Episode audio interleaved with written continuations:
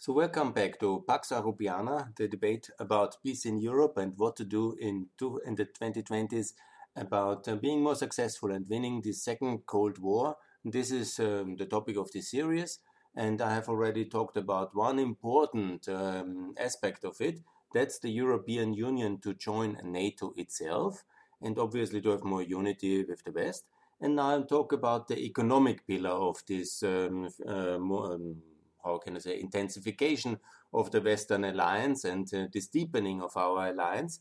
And it is obviously so what uh, called TTIP. Uh, TTIP, the Transatlantic Investment Partnership, it's of course a, a trade and investment partnership, is of course a topic which some people really don't like because they are mainly anti-Americans or not very well informed. Yeah?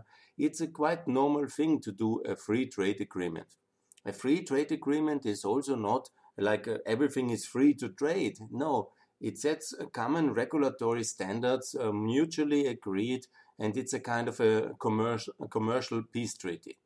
It's one of the great mysteries of um, the Western world why actually the US, which has reconstructed, which has first liberated, then reconstructed, then refinanced, then uh, institutionally secured uh, via NATO and OECD and all these institutions, why the US has never really done a free trade agreement with uh, Europe is a quite a mystery for me. I don't know the exact reason why this was never undertaken. I follow this debate only since the middle of the 90s, since uh, when the WTO was formed, and then later when I was active in Brussels as advisor to one of the parliamentarians, uh, to Dr. Rübig from Austria, and that was obviously my famous and most famous topic. Probably it cost me also my job there because I was really pushing very hard uh, for uh, this um, FTA. I called it the term TTIP was not the original term. It uh, later, when I left Brussels already after 2004, this was uh, then one of the topic. But it's really very hard to understand because it's not the case that uh, America has no free trade agreements. Yeah? America has uh, only 20. It's not a lot. Yeah? But America has free trade agreements with countries like Nicaragua, Oman, Israel, Jordan. Uh, you know, uh, there is uh, quite a number of interesting countries. Uh, America has free trade agreements for historic reasons in Latin America, for in Asia, for the Cold War, for peace in the Middle East. But somehow there is not a single European country America has a free trade agreement. It's quite astonishing. It's also not that we in the European Union, because the argument of the Trumpistas is always that Europe is protectionist.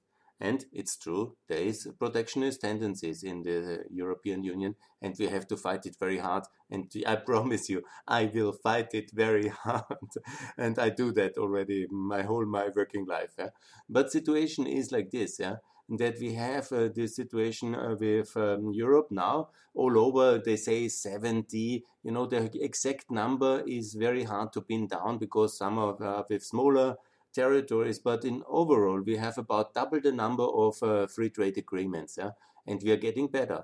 We have a free trade with Japan. We have with um, now, of course, with South Korea. We have it with Vietnam, the big success of this year, one of the biggest successes now in the recent times. We have also with half of Africa, with half of Latin America, uh, with, uh, of course, uh, with Turkey, the customs union arrangement, with uh, Ukraine, the DCFTA, and we have with Canada the famous CETA agreement, which actually a lot of European countries have not ratified because protectionism is the original European sin. And we have to apologize and we have to get better. And we will. So comes the point. So Europe has uh, free trade agreements, yeah, with South Africa, for example, just to mention one. With Morocco, we have a DCFTA. With Tunisia, we're in the process, how close to achieving it. Obviously, we have also many open issues. We have this uh, non-ratified FTA with Mercosur because the left and the green extremists, they are going crazy when they hear it. As if we would have any influence in uh, Latin America without a free trade agreement, yeah they are going nuts on that one, and I'm really un- nah, anyhow.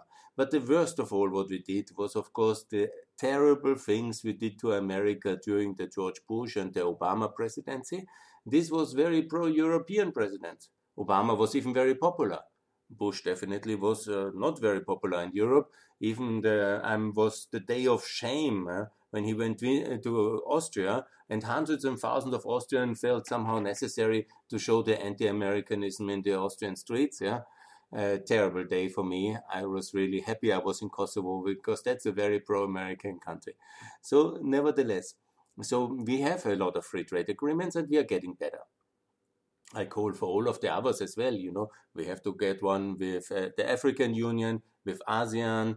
Just today, Mr. Dombrovski, who was the former ex-hope of mine for decency, but he has made a big complaint against uh, steel, against Indonesia, uh, because uh, basically Indonesia complained about European palm oil populism.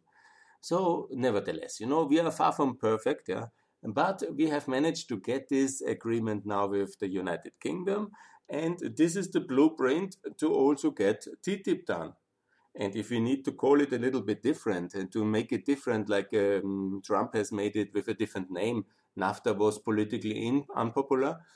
So let's do then uh, a different name to TTIP. It's now called USMCA, United States, Mexico. We can do it US EU FTA. It's and if free is also not acceptable, then call it US EU B for partnership or whatever. But make it an official free trade agreement. Uh, reduce the taxes, yeah, ensure more uh, common standards, and make sure that this is happening. Because why? you know, it's very important because this is the way to win the second Cold War. Higher prosperity. This is the way also for higher legitimacy of our political systems because this delivers more prosperity. And when I see, um, yesterday Joe Biden has uh, announced this another 1.9 uh, trillion package uh, for American rescue, and then he said also American, buy American, buy American you know, that's totally fine. You know, you shall everybody buy whatever he or she wants. Let everybody, every politician in the world encourage people to buy um, their local produce. Yeah. You know, that's absolutely nothing to be against. Yeah. But don't use uh, the force of the law, the power of the gun to enforce uh, such restrictions. Yeah. Obviously, everybody has to keep quality controls and common standards and product safety and consumer safety and environment and labor standards and all these things which are anyhow in this all very complex trade agreements in modern trade agreements are huge packages because all these things need to be regulated discussed verified yeah? But they do. They help to better governance. They are instruments of good governance. And they are not kind of free booty cannon boat kind of style impositions. Yeah? No, both sides have to agree on it. And you know, this is a wonderful instrument for more prosperity, more freedom. And when you want a richer America, then please um, open the European market for American consumers, products, and SMEs. And the same for the Europeans.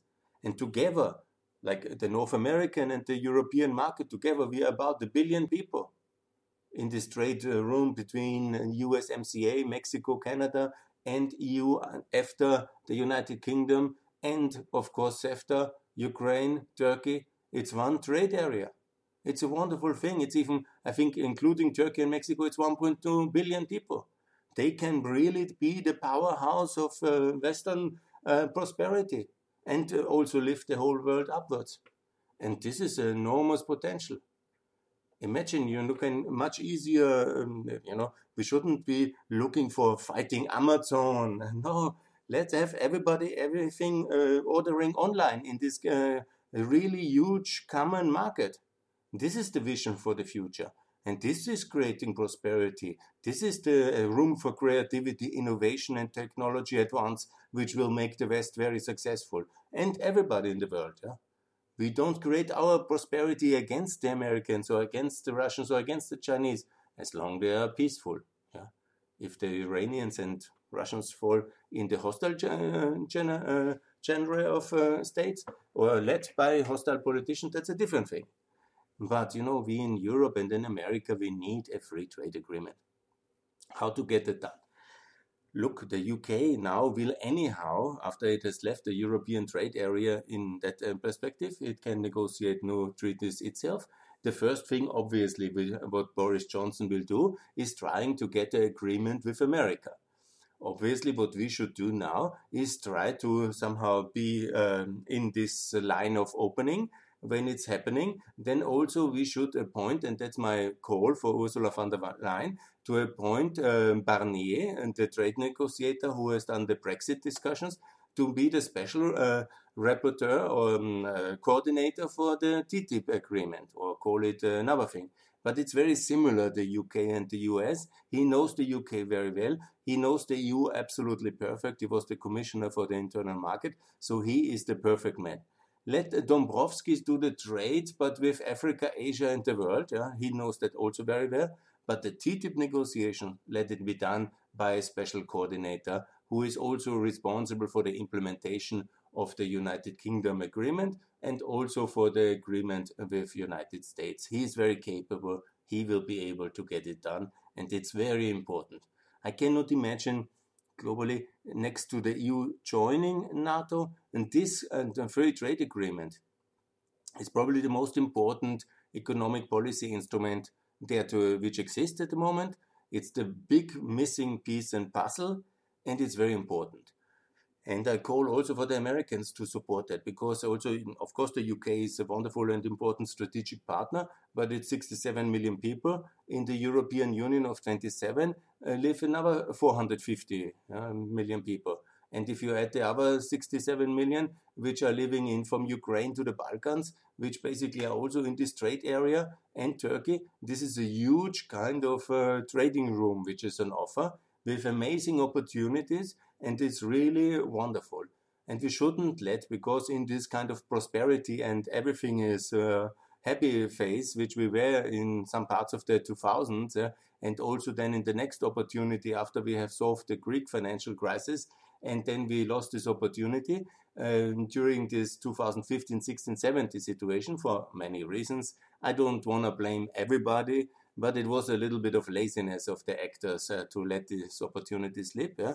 But at that time, we had these really big talks about GMO food, yeah, chlorinate chicken, and all this kind of 0.1% of our common trade, yeah, which are about different kind of prejudices we have about American food or they whatever kind of other issues they were basically invented by the protectionist lobbies who didn't want to give America the market access in the agriculture sector and they invented all these kind of toxic, very minor issues, which I'm sure our trade negotiators can find a decent uh, way to settle because that's their task and that's their job and they do that. Yeah? If uh, there is some kind of political will. Obviously, Trump, the first thing he did was to kill TTIP in 2017 and was a disastrous day for the free world. Yeah? And now the first thing, and I call on Joe Biden, the first thing to do is now to open this negotiation. Maybe find another term. It's, uh, the names are flexible.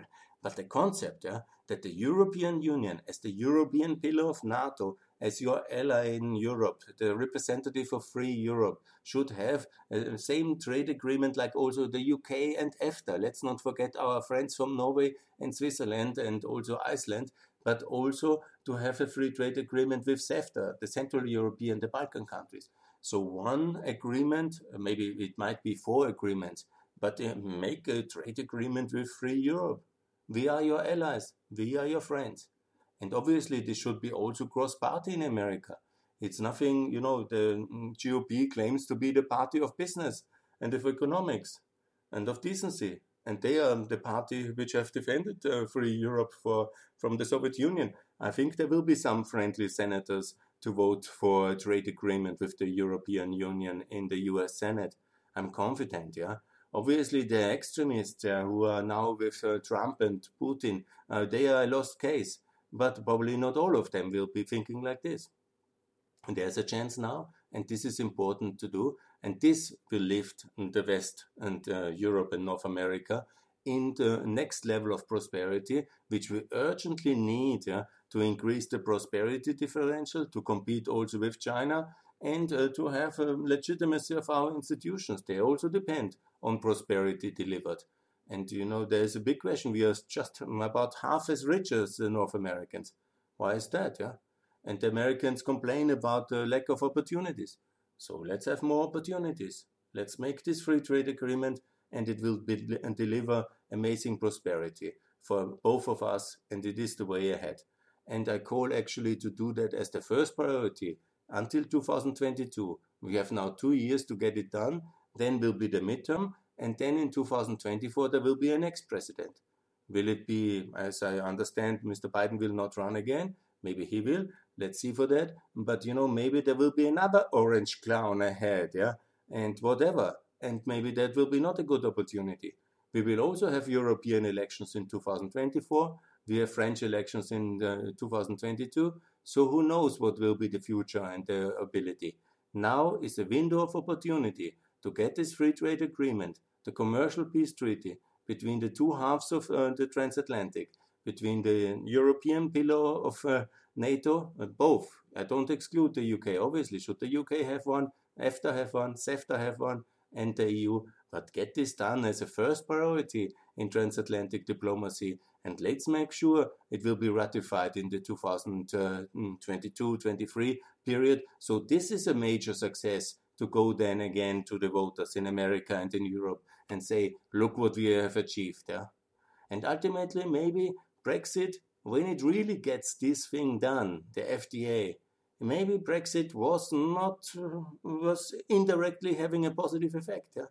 If it leads to a free trade agreement between the EU and the US, you look as painful as it is, it will deliver much more prosperity, and maybe we can, in this kind of triple or quadruple constellation of the three main powers of the West, USA, Canada, UK, and the EU, maybe we can work much better together, and maybe we can be much more successful in that constellation. As much as I regret Brexit, but what we definitely have to do in order to make that happen is that all these four nations together should be uh, having mutually free trade agreements. And here I call on the Canadians, because the Canadians have a free trade agreement with the United States of America, the famous USMCA. And obviously, we have uh, one free trade agreement with uh, Canada. It's called CETA. And the um, UK has basically um, rolled that over now in the new constellation. So what I call on the Canadians is because you know the Americans best, better than the Europeans. You know obviously also the UK very good, and you know very well also the European Union, and we have concluded this free trade agreement. Please, Canada, please help the UK, the EU, the EU and the US to find together. It's very, very beneficial also for the Canadian economy. And we, as the four main partners in the West, it should be possible to get this done. And there's Mrs. Freeland and Mr. Justin Trudeau. This is really a wonderful opportunity to make a, a major contribution uh, to the prosperity of uh, North America and Europe together. It will help Ukraine. It will help all your friends in the Balkans. It will be very, very positive if that can be achieved. Yeah? And obviously, also for Canadian companies and for Canadian people, a wonderful additional opportunity because it will lift uh, all countries uh, taking part to a new level of prosperity in the 2020s. And this is very good. And finally, let me also uh, tell that I'm uh, since 20 years on this topic. It's very passionate for me. And I think we shouldn't stop in a free trade agreement, but we should also have a common labor market between the US and the EU. We should really make sure that everybody who has a job in the US can also go there. Everybody from America who wants to work in Europe can also work there. This is, I think, what we had already in the 19th century was very amazing for both sides. Obviously, more Europeans went to America, and um, good, it uh, built up America and made this prosperity possible. There's also many Americans who want to work uh, in Europe, and we should treat them fairly and give these rights. And we have to come to a um, agreement between the United Kingdom now, which they have lost this right of free work, it's also with Canada involved and with uh, the United States. Not a completely free movement like we have it in the European Union, that I understand will be impossible. But uh, to have a labor market agreement between the four countries, USA, Canada, UK, and uh, the European Union, or unions, and to have this agreement where once you have um, kind of easier, easier access to the labor market, once you have a confirmed employment position, not with the right to stay forever and all these complicated things, but a kind of a preference system. That I think would be really good for residents and work permits for the four main pillars of NATO.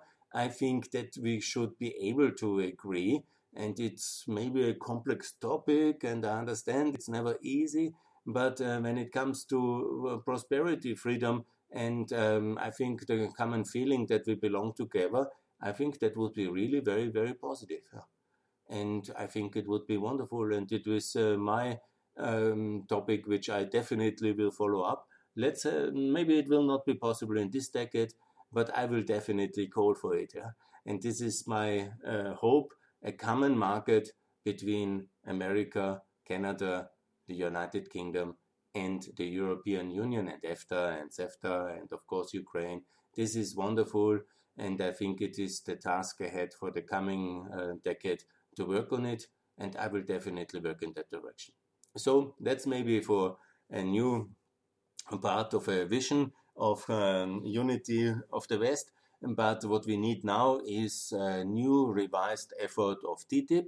And even when the left goes crazy and has that topic, and again, they will blame everything on us, let's have the leadership to get this free trade agreement between the EU and the US and all the um, UK and the, uh, of course, EFTA and CEFTA. Let's get this done in the next two years and this is the task ahead. And please focus on that. Let's get TTIP done. That's the short version. Thanks a lot for listening.